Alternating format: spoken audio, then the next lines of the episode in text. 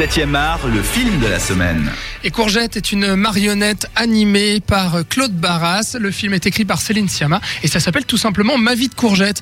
La vie d'un petit orphelin, enfin qui va perdre ses parents et puis se retrouver justement dans un orphelinat avec d'autres petits enfants qui ont euh, les mêmes problèmes que lui et qui sont mis dans ce dans ce foyer justement euh, et qui tous les jours vont dresser leur météo euh, de, de leur humeur et puis vont se raconter leurs problèmes avec un regard très enfantin. Le film est suisse puisque Claude Barras est valaisan. C'est sorti hier en salle et puis pour en parler ce soir, Robin et Patrick d'antan, notre invité. Patrick, qu'est-ce que tu as pensé de ma vie de courgette? Est-ce que tu trouves que le, le jeu en valait la chandelle? Parce que franchement, 10 ans de, de, de, de gestation de projet quand même euh, au moment où Claude Barras a commencé à designer les marionnettes et à écrire justement le, le, le film qui est un, une adaptation du roman de Gilles Paris, Mhm. autobiographie d'une courgette. Est-ce que tu penses que c'est un bon film euh, qui a mérité tout ce temps de travail? Ben absolument, c'est-à-dire quand on voit le, le, le résultat final qui est totalement bouleversant, c'est euh, ça valait vraiment ben oui mille fois mille fois la peine quoi. Je trouve que le film en fait, il, il- c'est un film de contraste et d'équilibre, c'est-à-dire qu'en même temps ça joue sur les contrastes, ça va parler de, de choses très dures, euh, la situation de ces enfants qui sont confrontés à des, des choses vraiment très difficiles, hein. ils sont confrontés à la mort de leurs parents, au meurtre, euh, aussi il y a des enfants de réfugiés qui se retrouvent dans ce foyer, enfin plein de thèmes comme ça qui sont abordés, donc il y a une dureté dans les thèmes, mais en même temps on est à travers un regard qui est plein de naïveté, qui est celui de l'enfance. Donc on est au niveau de l'émotion, en même temps devant quelque chose de très triste, et en même temps devant quelque chose qui est totalement beau.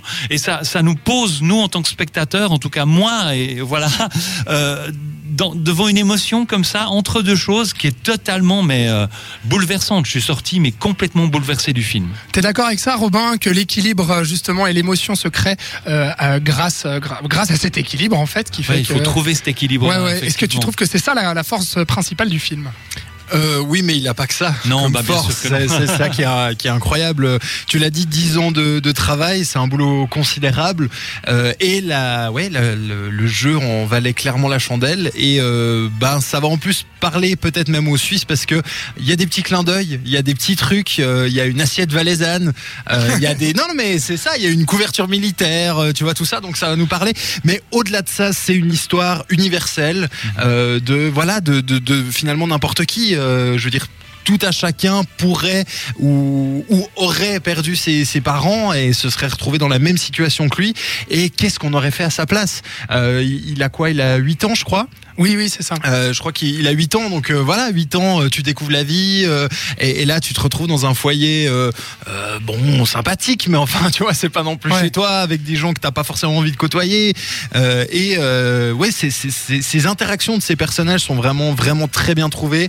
Euh, chaque personnage a son caractère, a son petit truc qui va te faire, ah ouais, lui je l'aime bien, euh, ah bah finalement lui aussi, ah puis lui, en fait tous. Ouais. Ils ont, ils ont tous un petit truc qui te fait que tu t'attaches eux et donc tu as envie de les suivre et tu plonges là-dedans puis tu te fais emporter euh, voilà, de, de manière totalement émouvante dans, dans ce film. Alors Courgette, c'est bien entendu son surnom hein, que sa maman euh, lui donnait. Et puis Courgette, il a quand même un look. euh, c'est fou le design des marionnettes puisque tous ces enfants, ils ont des looks un peu de cadavre, quoi. C'est-à-dire qu'à la fois ils sont, ils ont un teint un peu morbide, assez blanc, et puis ils ont cette euh, cette coloration dans les vêtements et puis dans les cheveux aussi parce que Courgette, il a les cheveux bleus et puis il va rencontrer son son ami en devenir Simon qui a les cheveux rouges et qui est lui en fait le caïd de, la bande euh, au foyer qui va vite se faire remettre à sa place par l'arrivée de Camille qui sera la doyenne puisque elle a 11 ans il me semble.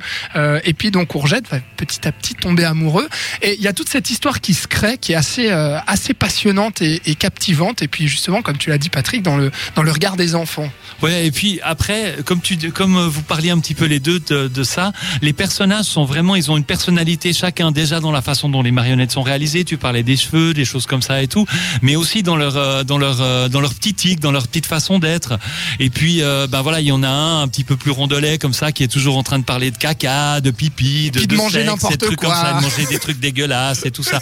Et, et- et tout ça, c'est, ça amène en même temps de l'humour et voilà dans une situation qui est plutôt tragique. Il y a moi, un détail qui résume pour moi euh, une petite idée qui résume parfaitement cet équilibre-là, c'est le gag de la de la petite fille de réfugié qui en fait euh, chaque fois que quelqu'un arrive dans le foyer court dehors sur le perron d'entrée et crie ah maman et chaque fois c'est pas sa maman Ouais. elle rentre. En même temps c'est très drôle et en même temps c'est très triste et, et on est on, on est là on, on est exactement dans cette chose là et c'est ouais très touchant quoi. Et c'est vrai que de, bah, typiquement pour reprendre cette blague, de, de dans, en même temps rigoler de bon cœur parce que cette situation Ouais. est tellement improbable, puis en même temps t'es mal temps, à l'aise. elle est Enfin, totalement possible. Enfin, Oui, on imagine bien quoi. C'est ça, et vraiment le, le traumatisme que peuvent vivre ces enfants euh, dans, dans cette période-là. euh, voilà, là c'est encore pire parce que sa mère a été renvoyée, donc euh, elle, elle sait qu'elle vit encore. Ouais. Et, et c'est ça, c'est ce film est poétique et sait capter le, la joie, la, la bonne humeur, le drôle, mais aussi évidemment le, le drame et le- les pleurs.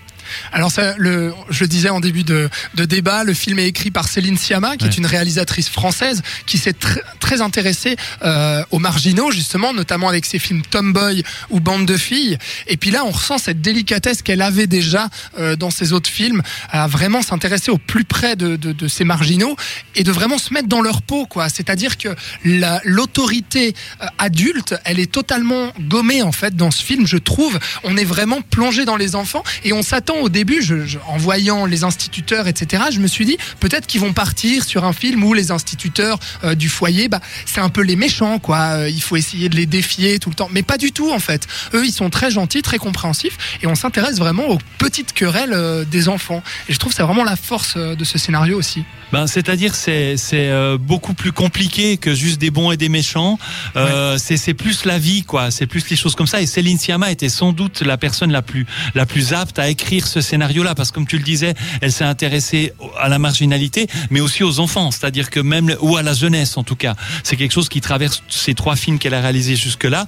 Et, et, et du coup, on, on est dans autre chose. C'est-à-dire que le rapport finalement, c'est pas un adulte, un enfant, peu importe. Ouais, ouais. Finalement, les rapports, c'est on est humain ou pas, euh, on a des intérêts euh, avec le cœur ou on a des Ouais, intérêts autres euh, pour, pour d'autres raisons. Et ces choses, c'est ces choses-là qui se racontent dans, dans cette histoire de ma vie de courgette.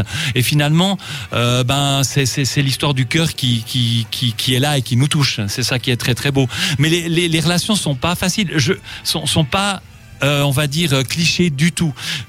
Je peux pas trop raconter la fin, mais de nouveau, euh, la relation de Courgette à Camille, elle est très ambiguë.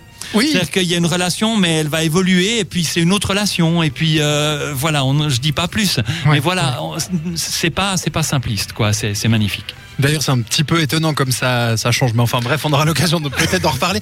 Euh, et puis, autre gros point fort du film qui nous permet nous- de nous replacer aussi dans ce contexte-là, c'est les dialogues qui Oui. sont euh, Très adulte en fait. très adultes, tout en étant avec des, des tournures de phrases et des- un vocabulaire Oui, très enfantin. oui, c'est vrai, c'est vrai. Et donc, du coup, bah, on se retrouve. Ah ouais, mais c'est vrai. À 10 ans, je disais la même chose. Enfin, Ouais, ouais, ouais, c'est coup, ça. ça. Ça a une portée incroyable. Et puis surtout, ça peut paraître adulte parce que c'est très direct. Mais je pense que les enfants, justement, ils vont dire euh, caca prout prout, euh, ils vont dire il est mort, sans trop se poser de questions, sans passer par le filtre de l'adulte qui osera pas dire les choses. Donc il y a un côté surtout direct dans les dialogues qui est propre à l'enfance et qui passe très très bien.